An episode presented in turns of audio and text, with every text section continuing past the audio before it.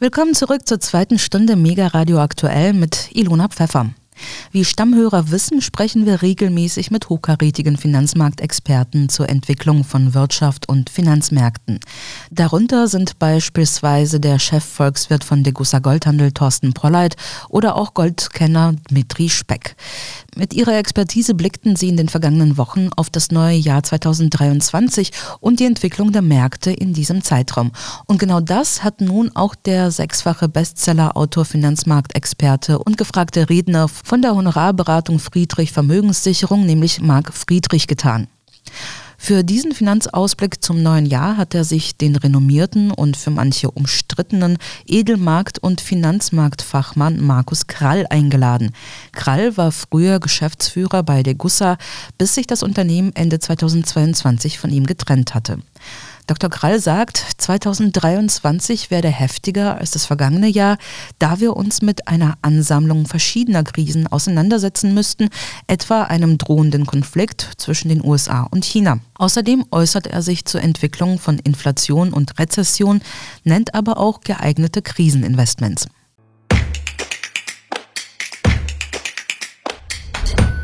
Herzlich willkommen zu einer neuen Folge Marc spricht mit heute Dr. Markus Kral. Hallo Markus. Grüß dich, Marc.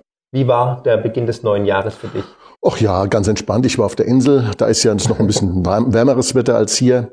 Und äh, habe da noch bei 20 Grad plus äh, die Sonne genossen Oh, bis, in, bis, in die, bis in die erste Januarwoche rein. Und jetzt äh, bin ich seit äh, Mitte Januar wieder hier in Mhm. Deutschland und äh, habe auch nicht schlecht zu tun. Also Mhm. gibt, gibt viel zu erledigen. Hat sich ja viel getan. Es ist, war ein turbulentes Jahr 2022, auch bei dir persönlich, generell Mhm. sowieso.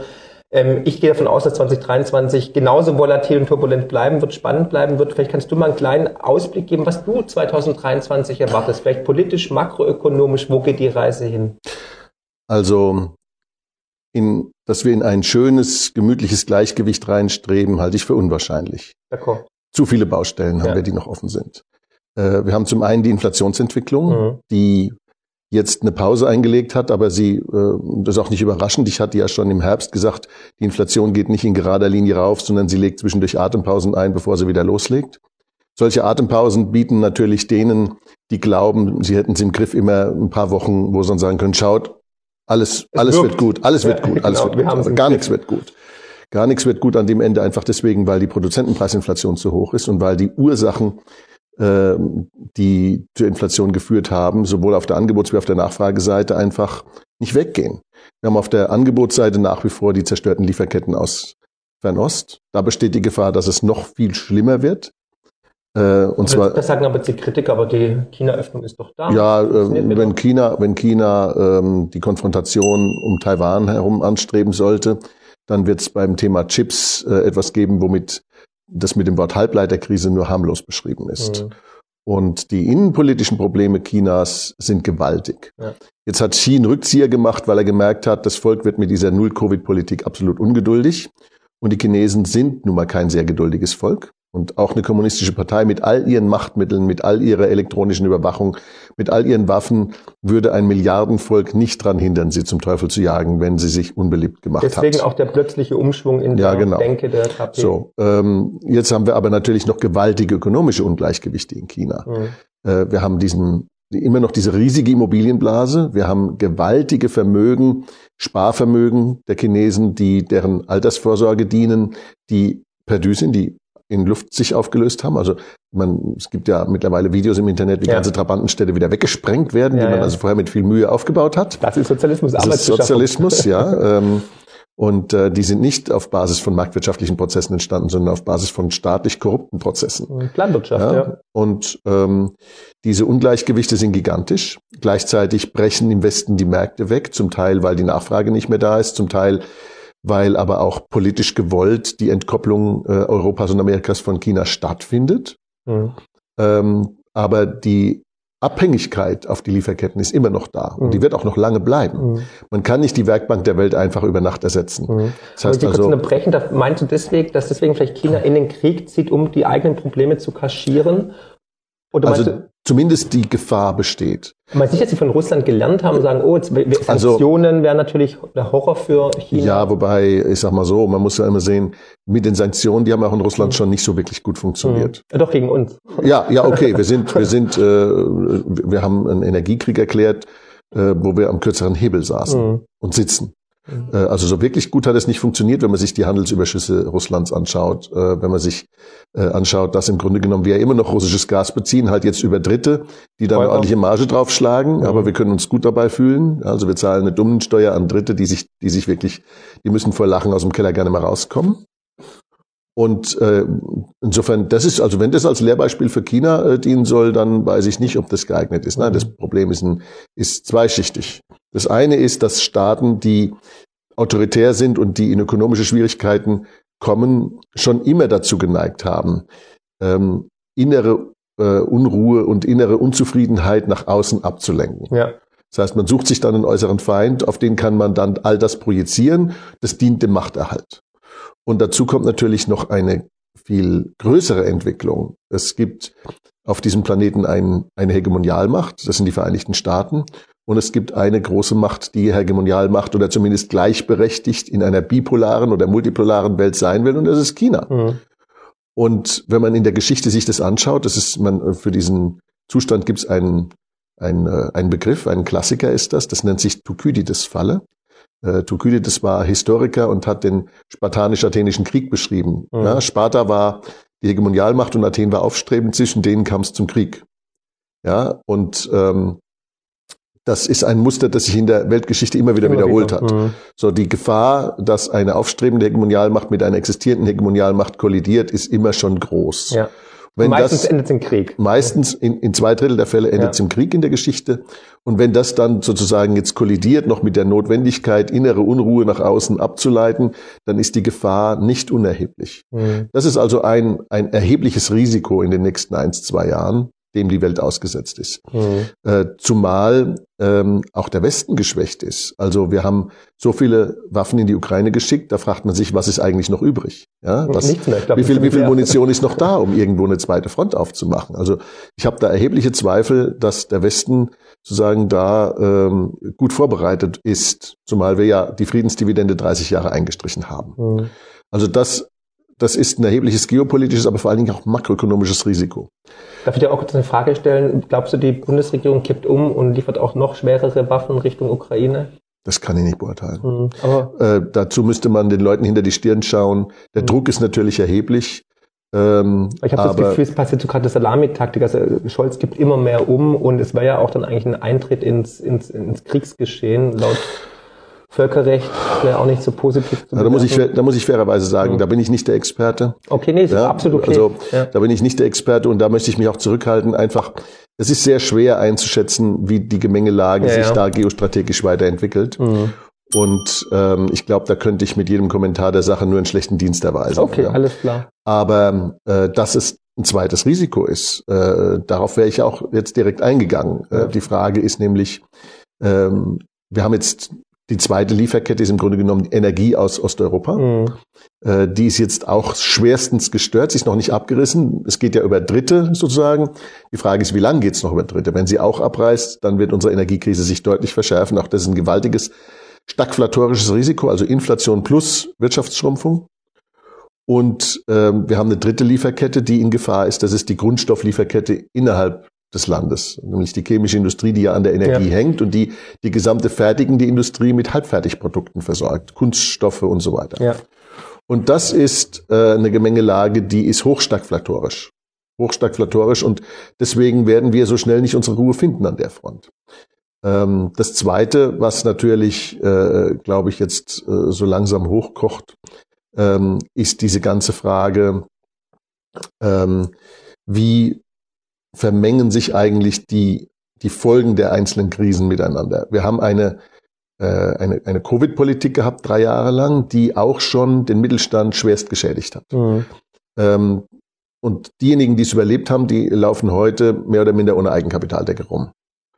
Äh, die Eigenkapitalausstattung des Mittelstands und der KMU hat massiv gelitten durch diese Politik. Und jetzt kommt dann der Staat her und sagt, jetzt müssen wir irgendwie auch noch die Steuern erhöhen, umverteilen, mehr machen. Ähm, und wo holen wir es uns? Wir holen uns natürlich die Sache bei den, beim kleinen Mittelstand. Ja, äh, der, der wird dann zu Reichen erklärt und da können wir dann also loslegen. Also diese, diese Gemengelage, Erosion der Eigenkapitalausstattung, Schädigung des Geschäftsmodells, die greift speziell das Rückgrat unserer Wirtschaft an, nämlich die kleinen mittelständischen Unternehmen, die Handwerker, die KMUs. Und das halte ich für hochbrisant. Mhm. Wenn das passieren sollte, dann werden wir nicht einfach eine Konjunkturkrise haben, eine stagflatorische Konjunkturkrise, aus der man sich nach eins, zwei Jahren wieder rausgräbt, sondern dann werden wir dieses Land strukturell schädigen. Mhm. Und zwar mit einer Wucht und einer Dimension, aus, von der es sich lange nicht erholen wird. Deswegen ist es jetzt absolut imperativ, absolut erforderlich, dass zwei Dinge passieren.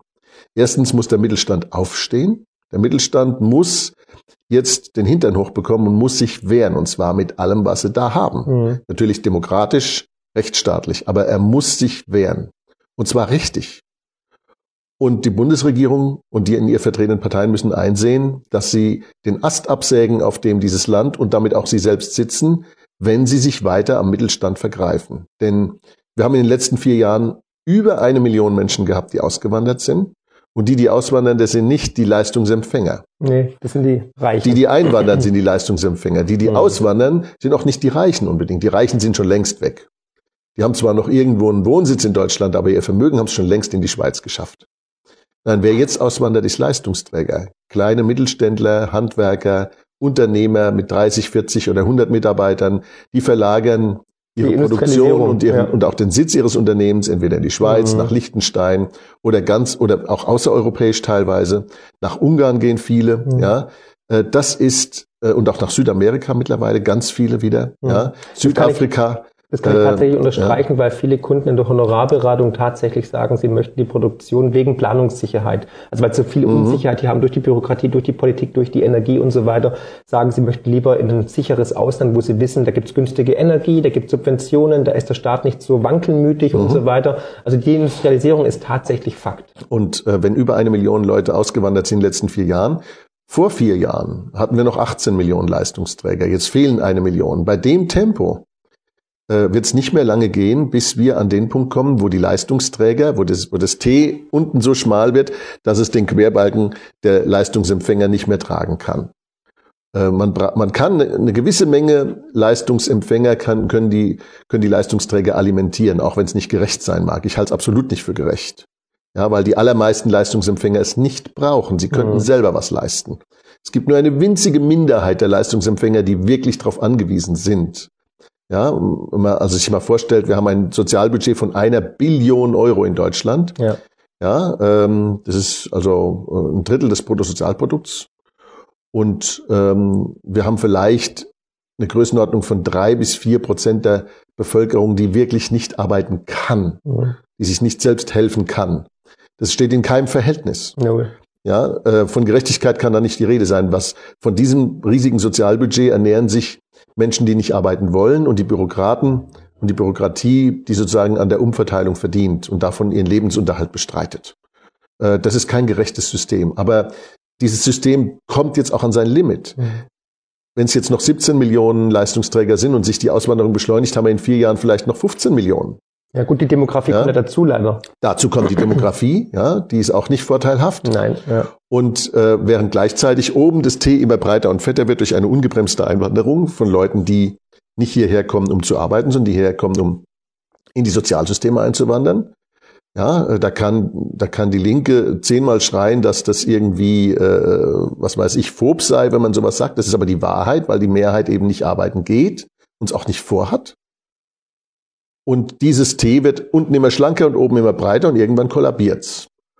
Und ähm, die Geschwindigkeit, mit der diese Prozesse jetzt passieren und indem sie koinzidieren mit einer gewaltigen stagflatorischen Wirtschaftskrise, die lässt mich für 23 nicht sehr optimistisch sein. Mhm. Mhm. Okay, das heißt also, du erwartest Inflationswellen Also so wie auch vielleicht in den 70ern, ja. dass wir jetzt erst die erste Welle gesehen haben, jetzt geht es ein bisschen zurück, ein bisschen Beruhigung und dann kommt vielleicht oder wahrscheinlich eine zweite Welle, die heftiger sein wird wie die erste. Also der Rückgang ist nicht so, dass wir jetzt sagen, wir, wir können irgendwie eins, zwei Jahre haben wir unsere Ruhe, das wird nicht nee, passieren, sondern nee, nee. diese Atempausen, die dauern dann so vier, sechs, acht Wochen, vielleicht mal zwölf Wochen und dann kommt die, der nächste mhm, Schub. Mhm. Ähm, zumal wir auch sehen müssen, dass die Nachfrage nach bestimmten Gütern extrem stark ansteigt, wenn, also im Sinne von Angstkäufen, gerade auch bei Lebensmitteln, bei Rohstoffen und so weiter, wenn die Krise sich verschärft, die geopolitische Krise sich mhm. verschärft. Und mit einer Verschärfung der geopolitischen Krise müssen wir rechnen, denn die Politik unternimmt wenig, um eine Entschärfung voranzutreiben. Das stimmt. Ja? Ja, ganz im und wer, wer, wer sagt äh, und wer sich dann hinstellt und sagt, Leute, wir müssen wir, wir dürfen nicht nur wehrhaft sein, wir dürfen wehrhaft sein, aber wir dürfen nicht nur wehrhaft sein. Mhm. Wir müssen uns auch überlegen, ähm, wie kommen wir aus dieser Sache raus. Mhm. Und die Vorstellung, die Vorstellung eines Siegfriedens gegenüber der größten atomaren Supermacht auf der Welt ist naiv, ja. Die ist naiv, sie naiv zu nennen ist, ist, wie soll ich sagen, milde. Ja. Was mich jetzt überrascht hat, war natürlich die Robustheit der deutschen Wirtschaft. Also wirklich, da muss ich sagen, Chapeau. Und ich glaube, die Politik hat es auch nicht erwartet, aber wie gut die Zahlen teilweise jetzt doch sind, dass die deutsche Wirtschaft doch Auftragseingänge hat, trotzdem funktioniert, Krisenmanagement betreibt. Da sieht man mal, wie flexibel die Marktwirtschaft tatsächlich mhm. ist. Und auch viele Unternehmer haben sich, zu, äh, haben sich gewusst zu helfen, indem sie irgendwelche Kontakte hatten oder auf Vorrat eingelagert hatten, weiter produzieren können. Aber ich sehe auch, das kann man einmal machen. Das kann man vielleicht auch ein zweites Mal machen. Ne? Also wir hatten Corona, Lockdown, jetzt haben wir Lieferketten, Sanktionen und so weiter, aber ein drittes Mal eben nicht. Also wie du gesagt hast, die Basis bröckelt natürlich. Also ich glaube, da muss man zwei Dinge sehen. Das eine ist der marktwirtschaftliche Hilfsmotor, der unsere Planwirtschaft noch am Laufen hält. Der funktioniert erstaunlich gut. Das stimmt. Die ja. Unternehmen, das ist ja im Grunde genommen auch mein Credo. Nur die Unternehmen und die, und die Bürger sind in der Lage, durch die dezentrale Kreativität, Innovationskraft genau. und ihren Fleiß den Karren aus dem, aus dem Dreck zu ziehen. Mhm. Und man sieht an vielen einzelnen Unternehmen, dass Unternehmerpersönlichkeiten und fleißige Belegschaften miteinander das auch schaffen. Ja. Was aber äh, die nicht tun können, ist, die können die Rahmenbedingungen nicht verbessern. Ja, die Rahmenbedingungen sind, wie die Rahmenbedingungen sind. Und was die Zahlen angeht, so bin ich skeptisch. Mhm. Es gibt zwar viele Unternehmen, die genau das unter Beweis stellen, was wir eben als diese Leistungsfähigkeit des marktwirtschaftlichen Teils unserer Ordnung noch sehen. Ja. Aber dass die Zahlen so seien, dass wir irgendwie immer noch wachsen würden oder auch nur ähm, äh, konstantes, konstante Wirtschaftsleistung haben, das sehe ich nicht. Mhm. Und zwar aus einem ganz einfachen Grund. Es gibt zwei Aussagen, die uns dazu serviert werden von oben. Die eine Aussage ist, wir können die 10% Einkommensverlust der Arbeitnehmer nicht ausgleichen, weil jetzt weniger produziert wird. Es ist weniger da. Und wenn wir das ausgleichen, treten wir in eine Lohnpreisspirale ein. Ja. Das heißt also, man sagt den Leuten, ihr müsst jetzt von den 10 Prozent, 6 oder 7 Prozent Realeinkommensverlust mindestens hinnehmen. Wobei die Leute in den letzten 18 Monaten 12 Prozent Einkommensverlust real erlitten haben. Wenn man sich die Zahlen anschaut. Ja. Sie haben also 12 Prozent Realeinkommensverlust erlitten. Die Gewinne der Unternehmen sind auch nicht explodiert. Ja. Äh, was ein bisschen hochgegangen ist, sind die Steuereinnahmen des Staates, aber nicht in dem Maße, dass sie die Lücke ausgleichen könnten, die da ist zwischen diesem Einkommensverlust und der Annahme, dass wir nicht geschrumpft werden. Also entweder ist es nicht wahr, dass den Leuten das nicht ausgeglichen werden könnte, oder die Zahl des Wirtschaftswachstums stimmt nicht. Also mhm. eins von beiden kann nicht stimmen, mhm. weil die beiden mhm. Zahlen miteinander inkompatibel sind. Mhm. Und äh, deswegen bin ich da skeptisch, ob wir wirklich diese robuste Wirtschaft haben. Wir haben mhm. enorm robuste Unternehmen. Ja. Wir haben aber auch viele Unternehmen, die jetzt in die Knie gehen. Wir haben ja, ja schon eine Pleitenwelle, die wird sich auch weiter entfalten. Und umso länger diese Krise dauert, umso mehr Unternehmen werden da in Mitleidenschaft gezogen und auch tatsächlich einknicken. Mhm. Und äh, die Tatsache, dass es viele Unternehmen gibt, die es schaffen, heißt nicht, dass die Wirtschaft insgesamt noch stabil ist und wächst. Hm. Aber unser Bundeskanzler hat doch gesagt, er erwartet keine Rezession für 2023, also da, da Kelch an uns vorbeigeht. Daran kann ich mich nicht erinnern. Chapeau, Chapeau. ähm, genau, also Rezession ist auch so ein Thema. Ähm, siehst du die am Horizont neben der Inflation, also dass die Wirtschaft dann ja, minus? Also das ist ja das stagflatorische genau, Element. Also ja. ich habe ja schon, äh, also sogar an diesem Ort hier vor zwei Jahren schon gesagt, was wir erleben werden, ist eine Stagflation und mhm. keine klassische mhm. Inflation. Mhm. Die Stagflation, die ist eben das Ergebnis von zwei Entwicklungen. Die, der inflatorische Teil kommt aus der Ausdehnung der Geldmenge. Ja, und ähm, äh, dieser, dieser, diese überbordene Geldmenge übersetzt sich in Preiserhöhungen und der stagflatorische, also der, der Schrumpf, der, der depressive Teil sozusagen, der, der konjunkturelle Teil, der kommt aus verschiedenen Elementen, nämlich Nachfrageschwächen in bestimmten Sektoren und Angebotsverknappung in anderen Sektoren. Mhm. Und diese Kombination führt zu ähm, steigenden Preisen bei schrumpfender Wirtschaft. Normalerweise haben wir ja, wir alle kennen die Phillips-Kurve, ja. den Trade-off nach der Devise, ja, wir müssen uns aussuchen, wie Helmut Schmidt mal gesagt hat, ich habe lieber vier Prozent Inflation als vier Prozent Arbeitslosigkeit. Ja, das war noch zu Zeiten, als man sich als vier Prozent Arbeitslosigkeit hoch erschien. Dann gab es Zeiten, wo man sich vier Prozent gewünscht hätte. Ja, ja ähm, das Problem an der Stelle ist, dass dieser Trade-off nicht mehr da ist. Mhm. Die Stagflation ist eine Kombination, mit der die Politik noch nie klargekommen ist. Die Wirtschaftspolitik und die Geldpolitik auch nicht. Die mhm. hatten wir zuletzt 1973 äh, und 79 in den beiden Ölkrisen. Die, da waren es Angebotsschocks. Die Angebotsschocks haben einerseits zu Preiserhöhungen und andererseits gleichzeitig zu Einkommensverlusten geführt. Und diese Kombination lässt sich schwer bekämpfen, denn was mache ich denn?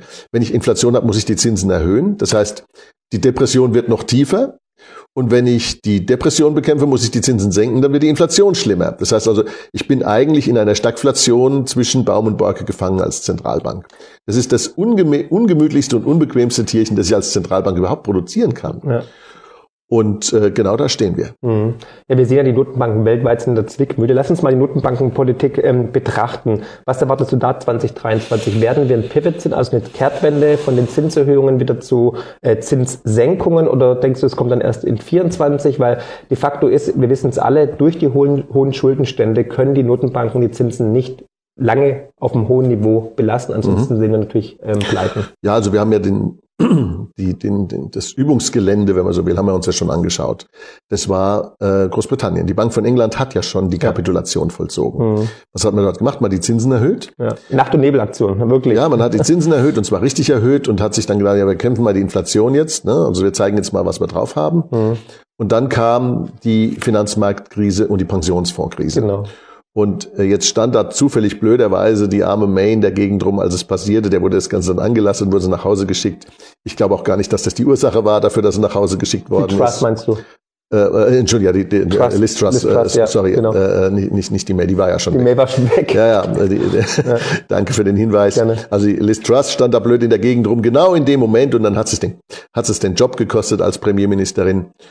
Und ähm, der, die, die tiefere Ursache ist natürlich, dass äh, die Kapitalmärkte über viele Jahre lang gepampert waren von dieser Niedrig- und Nullzins- und Negativzinspolitik und dass die Teilnehmer an den, Markt, an den Märkten nicht vorbereitet waren und sich auch gar nicht vorbereiten konnten auf eine andere Politik.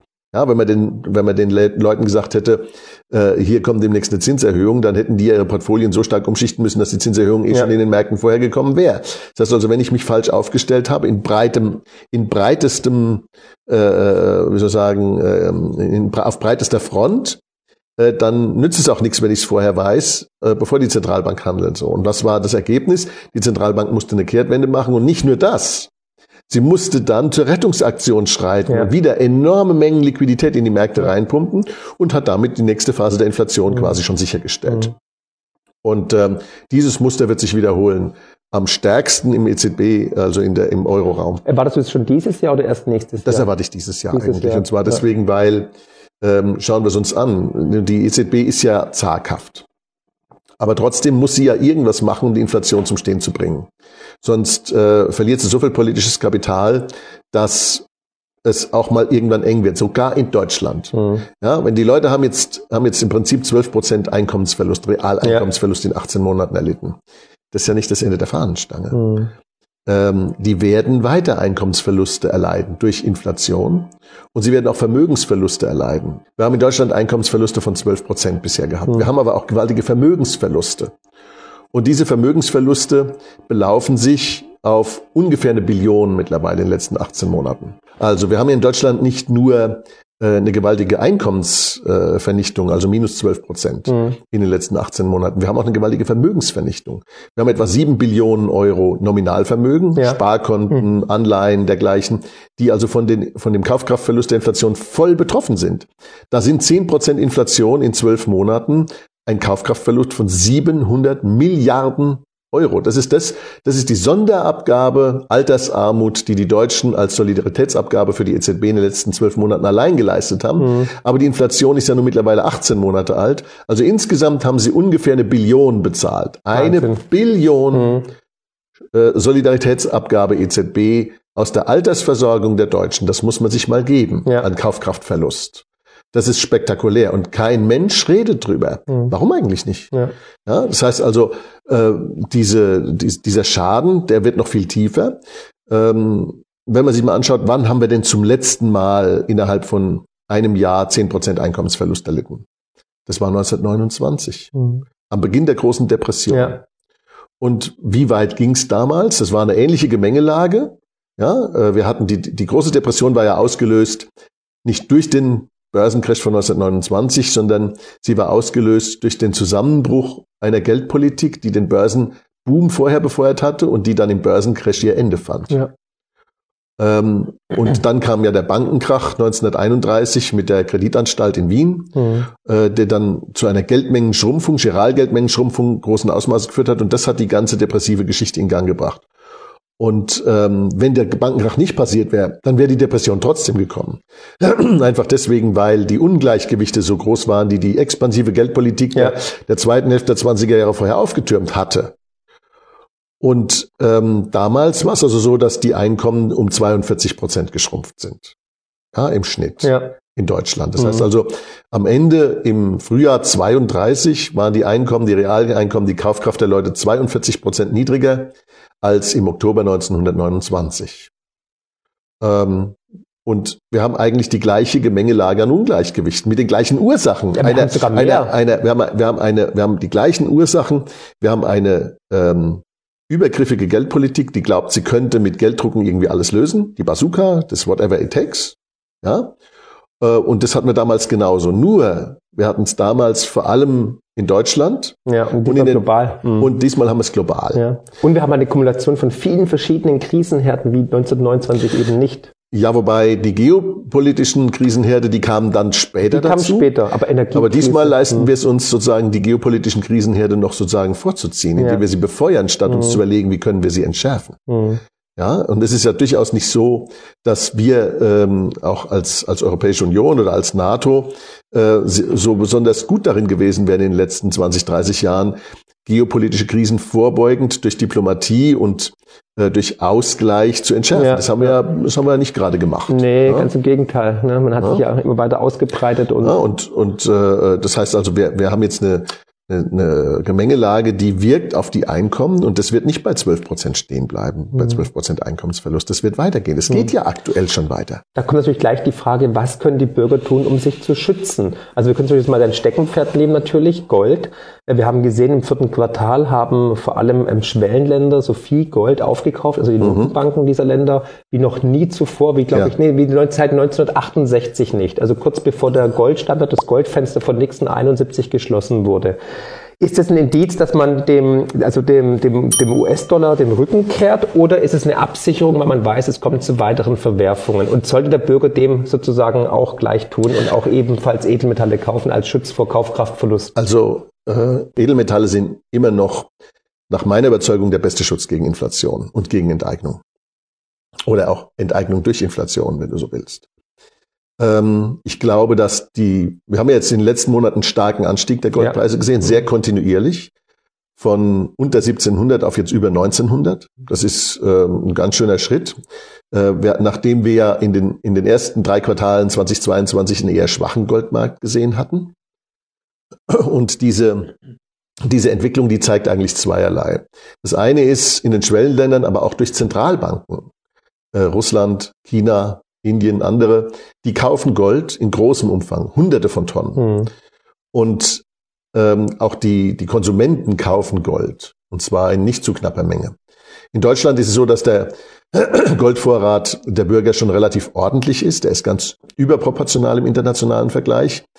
Äh, jeder weiß, dass die Bundesbank 3400 Tonnen Gold hat, aber die wenigsten Leute wissen, dass die Bundesbürger auch 9200 Tonnen Gold haben. Noch mehr, ja. Also 9200 Tonnen, das ist, äh, das sind knapp viereinhalb Prozent des weltweiten Bestandes. Mhm. Das ist also, man bedenkt, dass Deutschland ähm, mit 80 Millionen Einwohnern weniger als ein Prozent oder ungefähr ein Prozent der Weltbevölkerung stellt. Da sind vier Prozent des Goldbestandes in Bürgerhand gar nicht so schlecht. Ja, aber daran ist natürlich auch die Erfahrung, die Geschichte schuld, ja. die Hyperinflation, Weimarer Republik und so ja. weiter. Ja. Ähm, es gibt allerdings auch Länder, wo der Goldbestand im privaten Eigentum extrem hoch ist, wo es keiner denkt. Türkei, äh, Indien? Äh, ja, Frankreich zum Beispiel. Echt? Ja? Das wusste ich auch nicht. Ja, genau. Also äh, ich habe mich da neulich mal mit befasst, wie die Franzosen eigentlich zum Gold mhm. gekommen mhm. sind. Das war eine ganz interessante Erfahrung, die eigentlich ähm, gezeigt hat, dass es dass sozusagen Inflation wirkt in den Köpfen, wenn sie mal nur schlimm genug war.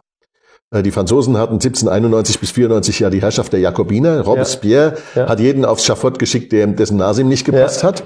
Und was ich neulich mal durch das Studium eines interessanten Buches von Anthony Sutton rausgefunden habe, ist, dass äh, damals ähm, eine Rieseninflation auch geherrscht ja. hat. Äh, die Jakobiner waren ja Sozialisten und die konnten auch schon nicht mit Geld umgehen, also haben sie es gedruckt. Äh, man ja. hat sogenannte Assignaten herausgegeben und diese Assignaten, die wollten die Leute nicht. Das hat schnell zu Inflation geführt und dann hat man die Todesstrafe darauf eingeführt, die Assignaten nicht anzunehmen. Also nicht wenige von diesen Justizopfern Robespierres waren Leute, waren Opfer der Geldpolitik, mhm. wenn man so will. Also ganz im wörtlichen, im wörtlichen Sinn. Also eine mörderische Geldpolitik im wahrsten Sinn des Wortes. Und in der Vergangenheit, in den 500 Hyperinflationen, die es seit römischen Zeiten in der Welt gegeben hat mit Papiergeld, 500, alle vier Jahre im Schnitt eine, mhm. war es so, dass viele davon tatsächlich mörderisch waren. Also im Sinne, wer das Geld nicht annimmt, was die Obrigkeit ihnen verschreibt, der wird, der ja. wird erschossen, gehängt, gevierteilt oder, oder, oder geköpft. Ja, also das ist keine, das ist keine Ausnahmeerscheinung. Und die Franzosen haben in dieser Inflation 1791 bis 94 gelernt, aufs Gold zu vertrauen. Und das tun sie in gewissem Umfang bis heute.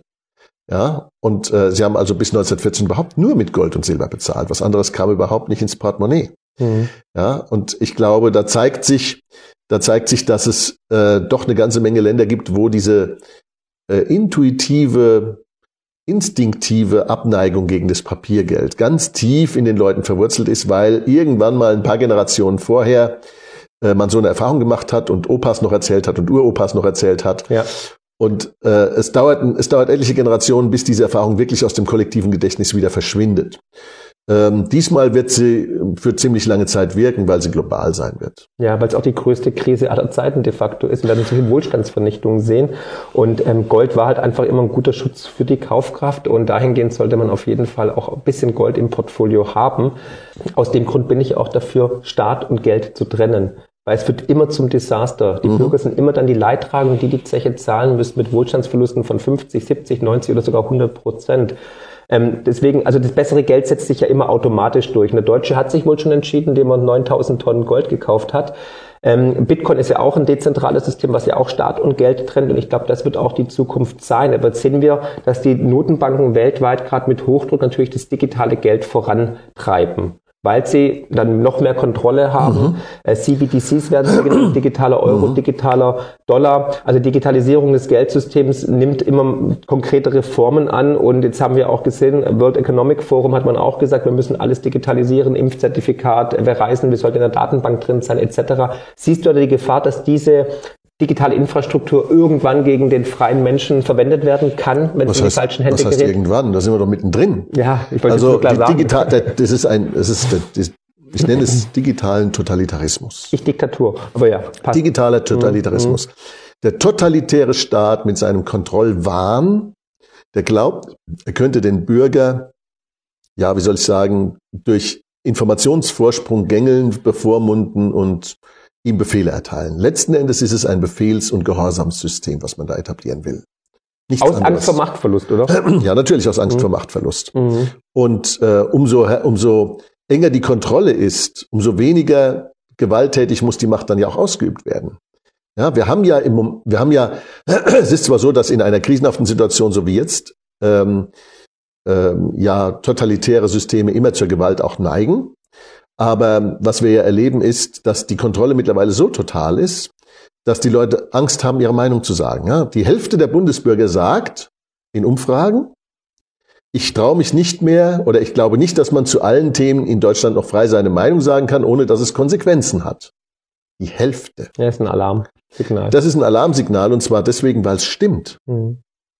Es ja, stimmt. Die, die Cancel Culture. Die, Leu die Cancel Culture ist da. Die Leute trauen sich die Dinge nicht mehr zu sagen. Und wer was sagt, ja, der kann sich auf einiges einstellen. Der braucht ein ziemlich dickes Fell und ziemlich starke Nerven. Aber auch, Markus, teilweise, wenn man die Wahrheit sagt, wird man dann angegriffen. Ja, gerade die, die Wahrheit. Ja, ist das so ja, schlimm? Wer die Wahrheit sagt, braucht ein schnelles Pferd. Wussten schon die Indianer, ja, aber wer, das, wer, wer, wer das gesagt ich hatte, hat. Ja? Ich hatte Bio, kann ich sagen, es gibt nur zwei biologische Geschlechter, dann gibt es einen Shitstorm. Ich meine, ich habe noch kein drittes gesehen. Also wer das hat, bitte mit zeigen, schickt mir Fotos, ich freue mich drauf. Aber ähm, wie Ich freue mich sein, nicht drauf. Ja, es wird keins kommen, weil es keins gibt. Aber Fakt ist, wie, wie kann es sein, dass praktisch man bestraft wird, gecancelt wird, diskreditiert und stigmatisiert wird, wenn man die Wahrheit ausspricht. Also sind wir schon in der spätrömischen ja, Ja, ja, wir sind da, wir sind da mittendrin in einer, wie soll ich sagen, Sprach der Generation. Ja. Das ist Teil eines dekadenten, einer dekadenten Entwicklung, aber auch Teil einer totalitären Entwicklung.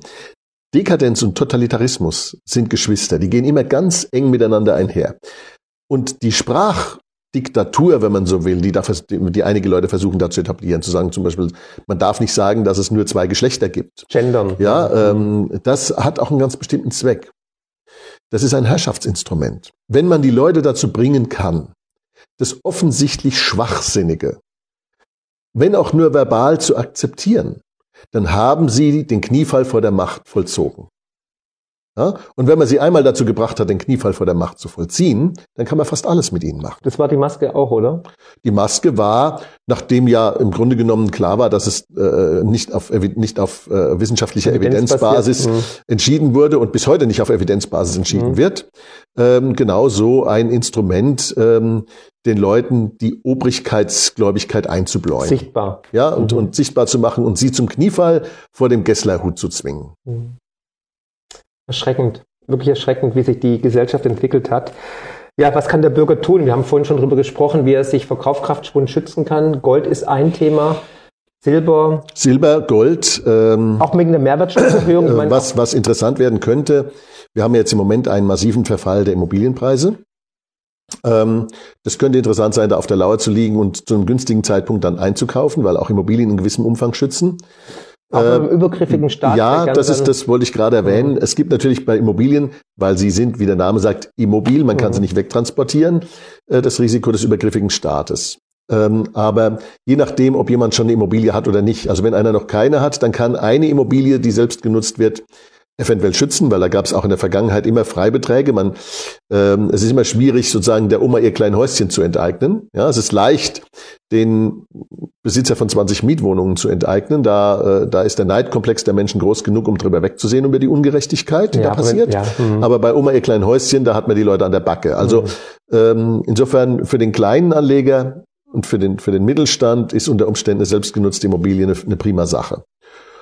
Und ähm, da kann man jetzt auf der Lauer liegen, da könnte es interessante Opportunitäten geben, vor allen Dingen dann, wenn man dafür keinen Kredit braucht und bevor man es in Fiat, sein Fiat-Geld weiter in der Inflation verbrennt, mhm. ist das unter Umständen Option. Und ähm, auch Aktien sind natürlich Sachwerte. Auch wenn Aktien jetzt erstmal in einem gewaltigen Finanzmarkt äh, Upheaval, das wir da vor uns haben, äh, leiden werden, ähm, ist es so, dass man, glaube ich, sagen kann, sie sind in der Lage, auch Vermögen durch Krisen zu transportieren, ganz ähnlich von dem Gold und auch den, ganz ähnlich mhm. den Immobilien. Mhm. Und da empfehle ich eine gewisse Diversifikation, internationale Diversifikation in Qualitätswerte, äh, nicht in irgendwelche Modeerscheinungen, ja? also nicht, nicht irgendwelchen, sagen wir mal, äh, Fads und Moden nachlaufen, sondern fragen, was brauchen denn die Leute? Ja?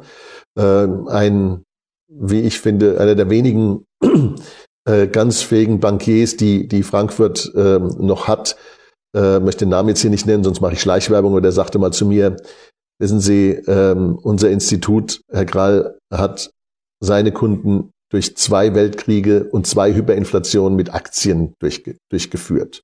Und es hat funktioniert, auch wenn man zwischendurch schwer leiden musste auf dem Papier. Mhm, Aber ja. die Vermögen waren hinterher im Wesentlichen noch da und haben sich dann erholt. Und ich glaube, da ist was Wahres dran. Absolut, ja. Aber man muss vorsichtig sein, wann man kauft und man muss vorsichtig sein, was man kauft. Mhm. Ja, sehe ich genauso. Ich glaube auch die Zeit des Cash-Halten wie 2022, was eine gute Idee war, ist vorbei. Man muss jetzt diversifizieren in limitierte Werte. Und ich versuche ja seit Jahren, dich auch zu Orange-Pillen. Das ist auch eine der häufigsten Fragen gewesen. Ähm, ja, hast du Markus schon georange-pillt? Also hast du dich schon für Bitcoin begeistern können? Und ich kann sagen, ja, es gibt Fortschritte. Wir, wir sind auf einem guten Weg in unserer Therapiesitzung.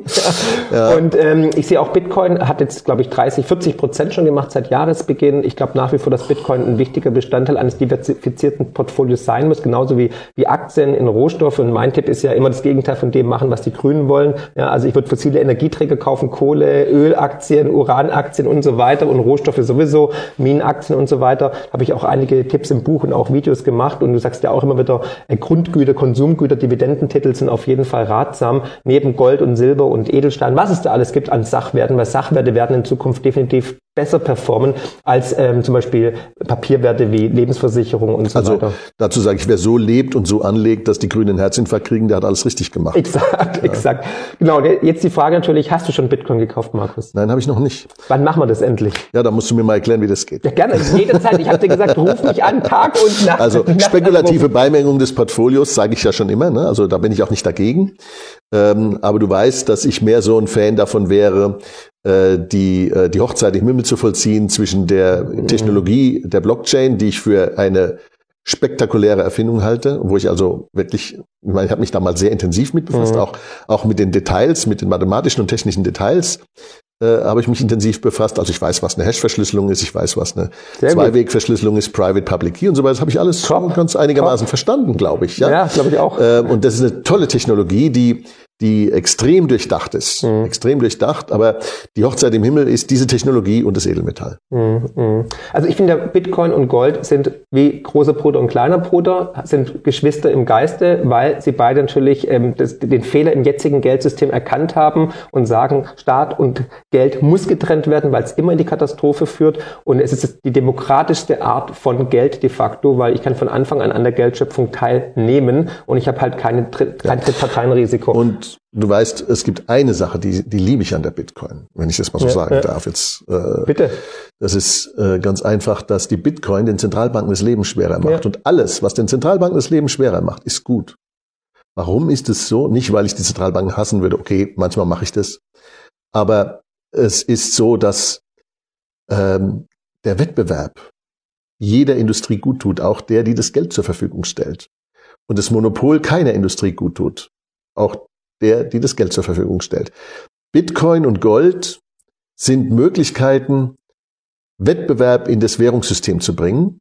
Und allein die Einführung des Euros war ja im Grunde genommen ein Bekenntnis der Zentralbanken Europas gegen den Wettbewerb. Ja, man wollte den Wettbewerb nicht. Insbesondere wollten alle anderen den Wettbewerb mit der D-Mark nicht. Ja, äh, François Mitterrand hat ja die D-Mark mal als deutsche Atombombe bezeichnet. Ja, deswegen musste sie ja weg. Ja, deswegen musste sie weg. Ähm, und äh, dieser Hass auf den Wettbewerb, den die Politik hat, den die Zentralbanken haben, der, der führt einfach zu schlechten Ergebnissen. Deswegen ist alles, was Wettbewerb erzeugt, gut. Und ja, der Wettbewerb macht den Zentralbanken in ihrer Machtfülle und Machtvollkommenheit und Selbstzufriedenheit das Leben schwerer. Mhm. deswegen ist es im Prinzip was Gutes. Mhm.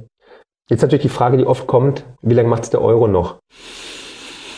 Ja, immer diese Fragen nach dem Datum. Ja, ja, da kommt auch immer das, da macht man sich auch angreifbar. Da ja, ja, ich weiß. die Kritik, ah, der Herr Karl ja, hat doch gesagt, nächstes Jahr hat doch gesagt, vorbei. nächstes Jahr ist es soweit, ja. wobei die Leute selten genau zuhören. Äh, meistens ist es ja so, äh, wenn ich sage Anfang der 20er Jahre und es ist dann am 1. Januar 2020 noch nicht so weit, dann heißt es ja, wo ist es denn? Ja. Äh, und wir sind immer noch am Anfang der 20er Jahre. Insofern bin ich noch entspannt, was das Thema angeht. Aber äh, ich weiß auch, dass es vor allen Dingen deswegen bestimmte Entwicklungen nicht gekommen sind, weil Covid kam. Ja, Covid war ja sozusagen mit dieser Druckbetankung viereinhalb Billionen frisch gedrucktes Zentralbankgeld direkt in den Finanzsektor reingepumpt. Mhm. War ja, die Druckbetankung war ja die Bankenrettung. Sie war sogar dreimal so groß wie die, die ich prognostiziert hatte. Ja. Ich hatte ja von anderthalb Billionen geredet, ja. geworden sind es dann viereinhalb Billionen. Und die Banken sind immer noch nicht gerettet, sondern sie, man hat sie nur von der, für die nächste Krise sozusagen aufgestellt. Mhm. Und insofern ähm, ist die Frage, wann genau es kommt, ja, ich sag mal so, unsere Politik bemüht sich redlich dafür zu sorgen, dass meine Prognose, dass es Anfang der 20er Jahre passiert, auch noch eintritt. Mhm. Gut, also was ich ja geschrieben und auch gesagt habe, ist, ähm, es ist die Frage, äh, ob, sondern lediglich wann. Und das zu beantworten ist wirklich schwierig, weil die Bereitschaft, auch noch mehr gutes Geld, schlechten Geld hinterherzuwerfen. Gesetze zu brechen, den Kaugummi in die Länge zu ziehen, ist unendlich, mhm. weil man dieses politische Konstrukt am künstlich am Leben erhalten möchte. Natürlich habe ich mich auch ähm, aus dem Fenster gelehnt, habe damals gesagt 2023. Ähm, also ich bin mir sicher, es wird diese Dekade passieren. Und natürlich wird man da auch gerne angegriffen nach dem Motto, ja, aber jetzt ist erst bald 23 oder 23 vorbei und der, der Euro ist immer noch da. Ja, aber wenn natürlich jetzt nochmal 10 Billionen ins System gepumpt werden, dann lebt er noch länger. Aber ich habe einen schönen Indikator oder Parameter, wo man sieht, dass der Euro schon gescheitert ist, nicht nur wegen den Gesetzesbrüchen, sondern die Entwertung. Wenn man da zum Beispiel Gold heranzieht, mhm. seit 2001 hat der Euro gegenüber Gold 92 Prozent an Kaufkraft verloren. Gegenüber Bitcoin über 99 Prozent. Also wir sind eigentlich schon de facto in der Hyperinflation. Und der Kaufkraftschwund offiziell ist ja auch bei ungefähr 35 Prozent. Wenn man sich die Immobilien anschaut, mhm. die haben sich verdoppelt, verdreifacht. Also es geht schon in Tendenz, dass der Euro de facto für den Werterhalt schon gescheitert ist. Und das merken die Bürger, weil die Bürger sagen, ja. der Euro ist der Teuro. Und ich sag mal so, äh, ich muss mich da auch nicht verstecken, Nö. was das Thema Prognosen angeht. Nö. Viele von meinen Prognosen sind punktgenau eingetroffen. Dito. Nicht alle, aber viele. Ja. Und wenn ich mir mal anschaue, welche Prognosen die EZB zum Thema Inflation abgegeben hat. oder Herr Fratscher. Ja, äh, oder Herr Fratscher, äh, da bin ich also ganz entspannt. Ich auch, absolut. Meine letzte Frage ist, wir leben ja gerade wirklich eine historische Zeitenwende. Wir sehen die Kumulation von vielen Krisen und wir sehen auch, dass das Narrativ in vielen Bereichen zusammenbricht, dass viele Verschwörungstheorien auf einmal Realität sind. Selbst Elon Musk hat durch die Twitter-Files bewiesen, dass die krutesten Verschwörungstheorien in der Zwischenzeit Realität sind. Also was glaubst du, welche Verschwörungstheorie ist die nächste, die wahr wird? Naja, du weißt ja, ich habe immer gesagt, ich glaube nicht an Verschwörung, ich glaube ja. an die Inkompetenz. Ja. Jetzt muss ich einsehen, dass ich an die, an die Verschwörung der Inkompetenten zu glauben habe. Ja, ähm, um es mal etwas flapsig auszudrücken. Ja, es ist so, dass ähm, viel, auch vor allen Dingen Medienmanipulation, sich als das herausgestellt hat, als das man, was man vermutet hat. Also, also dass es da starke Player gab äh, in Industrie und Politik, die tatsächlich äh, systematisch die Leute hinters Licht geführt und belogen haben. Angelogen, ja, knallhart. Äh, knallhart. Corona, Impfung. Ähm, aber ich sag mal so, wenn wir jetzt mal, gehen wir mal zehn Jahre zurück. Und wenn ich vor zehn Jahren äh, zu dir gesagt hätte, alle Politiker sind ehrlich und Politiker lügen uns nie an, der hätte mich doch auch vor zehn Jahren schon ausgelacht. Also kann uns das doch nicht wirklich überraschen, dass wir angelogen werden. Vielleicht überrascht den einen oder anderen, in welchem Stil und in welchen Fragen wir angelogen werden. Aber dass hat wir angelogen hat werden. Hat dich überrascht? Also auch gerade die Twitter-Files, dass da so krass rauskam. Also, also Hunter Bidens Laptop-Story. Äh, also Hunter Bidens Laptop-Story war von Anfang an klar, dass die wahr war. Ja. Ja, also das, da, da habe ich nie einen Zweifel dran gehabt. Also die ja, Bilder gab's ja. Also, also die, die, Bilder, die, die, Beweise, die, die, die Files gab's, die Videos gab's, die Files, also das war ja alles da. Und auch äh, die Geschäfte der beiden Familien in der Ukraine, das war ja, das liegt alles auf dem Tisch. Ja. ja? Aber wie krass auch, dass es, also die breite Masse weiß es nicht, aber dass es dann auch so unterdrückt wurde vor dem Wahlkampf, um halt Biden nicht sozusagen. Ja, das ist aber natürlich klar, wenn die Medien linksorientiert sind. Mhm. Ähm, die, jede, jede, jedes Medium hat sein Narrativ, dem folgen mhm. die. Das ist auch nichts Neues. Was neu ist, ist, dass eigentlich ähm, keine Diversität mehr bei den äh, Medien da ist. Null. Also früher war es ja. so, wir hatten Medien, die waren eher äh, in Anführungszeichen links und wir hatten Medien, die waren eher in Anführungszeichen rechts und dann gab es welche, die haben versucht, immer ganz neutral zu bleiben. Und dieses, dieses breit aufgestellte Meinungsbild in den Medien hat den Leuten die Möglichkeit gegeben, obwohl alle nur ihre Story erzählt haben, sich eine eigene Meinung zu bilden. Ähm, jeder auf, der, auf beiden Seiten wurde auch immer gelogen, aber dadurch, dass es eben im Wettbewerb ein Gegengewicht gab, war das nicht schlimm, weil die Leute konnten sich ja, wenn sie wollten, in alle Richtungen informieren. Mhm. Und wenn sie, wer sich heute in alle Richtungen informieren will, der muss quasi die Hauptmedien, der muss, der muss die Hauptmedien verlassen und muss in, ja. in, in die exotische Welt der alternativen Medien gehen. Ich bin mir sicher, dass dieses Video mehr Aufrufe hat wie manche Sendungen in der ARD und hier wird mehr Wahrheit verbreitet auf meinem Kanal, hier in unserem Gespräch, als wir ARD, ZDF und Co. sehen werden. Und deswegen werden die digitalen Medien ja immer mächtiger, immer stärker und die Mainstream-Medien immer kleiner, verlieren Auflagen, verlieren Leser, verlieren ja. Zuschauer. Wobei der Zuschauer oder der Konsument der Medien hat natürlich ein Problem. Und äh, dieses Problem ist auch nicht ganz leicht zu handhaben, nämlich die Qualität ist heterogen. Ja. Äh, natürlich sind die, ist die Qualität der Mainstream-Medien, die hat so stark abgenommen, dass man im Grunde genommen kein Vertrauen mehr drin hat. Äh, aber es war ja so, dass früher war es ja mal anders. Also bis vor ein paar Jahren ähm, sagen wir so, zehn Jahre, ja, habe auch ich noch gesagt, okay, was so in den öffentlich-rechtlichen läuft, grosso modo wird einigermaßen anständig recherchiert. Und von diesem riesigen aufgesparten Vertrauenskapital haben die lange gelebt. Nur jetzt ist es erodiert, jetzt ist nichts mehr davon übrig. Die alternativen Medien, die haben das umgekehrte Problem. Die sind so jung und sie sind auch so vielfältig und einige davon sind auch Blödsinn, ja. dass es schwierig ist und lange dauert, Vertrauenskapital aufzubauen. Und es ist für den Konsumenten sehr schwierig zu unterscheiden, welche Medien sind denn seriös und welche sind es nicht. Und äh, das führt dazu, dass man auf der Suche nach guten Informationen auf alle möglichen Dinge trifft, auch gerade im Netz. Und manche sind einfach gut und manche sind einfach grottig und mhm. schlecht. Und, ja. und es gibt, ich sag mal so, die Tatsache, dass es Verschwörungstheorien gab, die sich bewahrheitet haben, heißt nicht, dass jede Verschwörungstheorie wahr ist. Genau, ja, ja? sehr gut. Ähm, und deswegen muss man vorsichtig sein. Deswegen muss man versuchen, differenziert dran zu gehen und muss die, man muss sich ein Raster überlegen, wie trenne ich gute von schlechten, seriöse, von unseriösen, auch alternativen Medien. Absolut. Es gibt ja auch viele schlechte Beispiele im Netz, die nur Geld machen wollen, die die Leute irgendwie in Angst treiben, damit sie irgendwas verkaufen können. Und da muss man auch ganz deutlich warnen. Deswegen muss man ganz klar differenzieren zwischen, was ist die Wahrheit. Das merken die Zuschauer, mhm. glaube ich, auch. Wer ist authentisch, wer ist ehrlich oder wer will mir nur was verkaufen. Ja. Und ähm, ich finde es aber auch magisch, dass wir natürlich jetzt die Möglichkeiten haben, hier zu sitzen, dass dann irgendwie auf meinem Kanal 300.000 Abonnenten ja. sind, die sich das anschauen. Und ich glaube, diese Macht wird zunehmen und der Zuschauer wird entscheiden, was ist das bessere Medium mhm. oder was ist das bessere Geld. Ja. Also der Bürger hat es in der Hand ja. und da erleben wir auch eine Zeitenwende, weil so ein Gespräch in ARD und ZDF wird es nicht geben, weil es eben die Redakteure nicht wollen, weil die eine Gesinnung haben. Ja. Und weil du es gerade ansprichst, äh, es wird natürlich auch eine riesen, also auch in diesem Markt gibt's Abzocker. Ja? Äh, kann ich dir ein Beispiel geben, das ich jetzt gerade erlebe?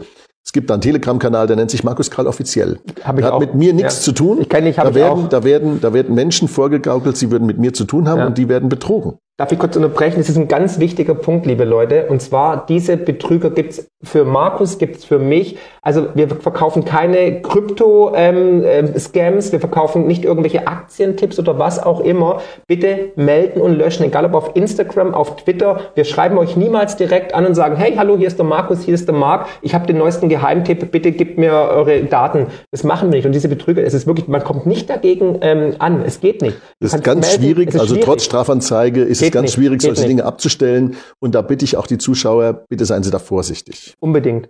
Ja, nee, ganz, also weil ich krieg's immer wieder mit, Leute, die dann wirklich viel Geld verloren haben, die denken, sie kommunizieren mit mir oder mit dir und wir geben irgendwelche absurden Tipps, ob es jetzt Aktien sind, Kryptowährungen oder irgendwelche anderen Sachen, es sind immer Betrüger. Deswegen immer vergewissern, wer ist der Absender, wie wird der Name wirklich geschrieben, Krall mit 3L habe ich gesehen oder ja, Friedrich mit Doppel-D und was weiß ich. Also das ist nochmal der ganz klare Hinweis, niemals werden wir aktiv über Direktmessaging oder so wie auch immer ähm, mit euch in Kontakt treten, um euch irgendwas auf die Nase binden zu wollen, was ihr gar nicht braucht. Ne? Also bitte vorsichtig und auch warnen und melden. Und das gehört auch dazu, äh, wenn man sich, wenn man sich überlegt, welche Medien kann ich ja. Äh, konsumieren, wo kann ich Vertrauen entwickeln, da gehört es dazu, dass man auch solche Themen wirklich sehr, sehr kritisch betrachtet. Bitte Immer. auf der Suche nach der Wahrheit nicht den Verstand abschalten, nur weil jetzt das eigene Narrativ zu gut bedient mhm. wird. Mhm.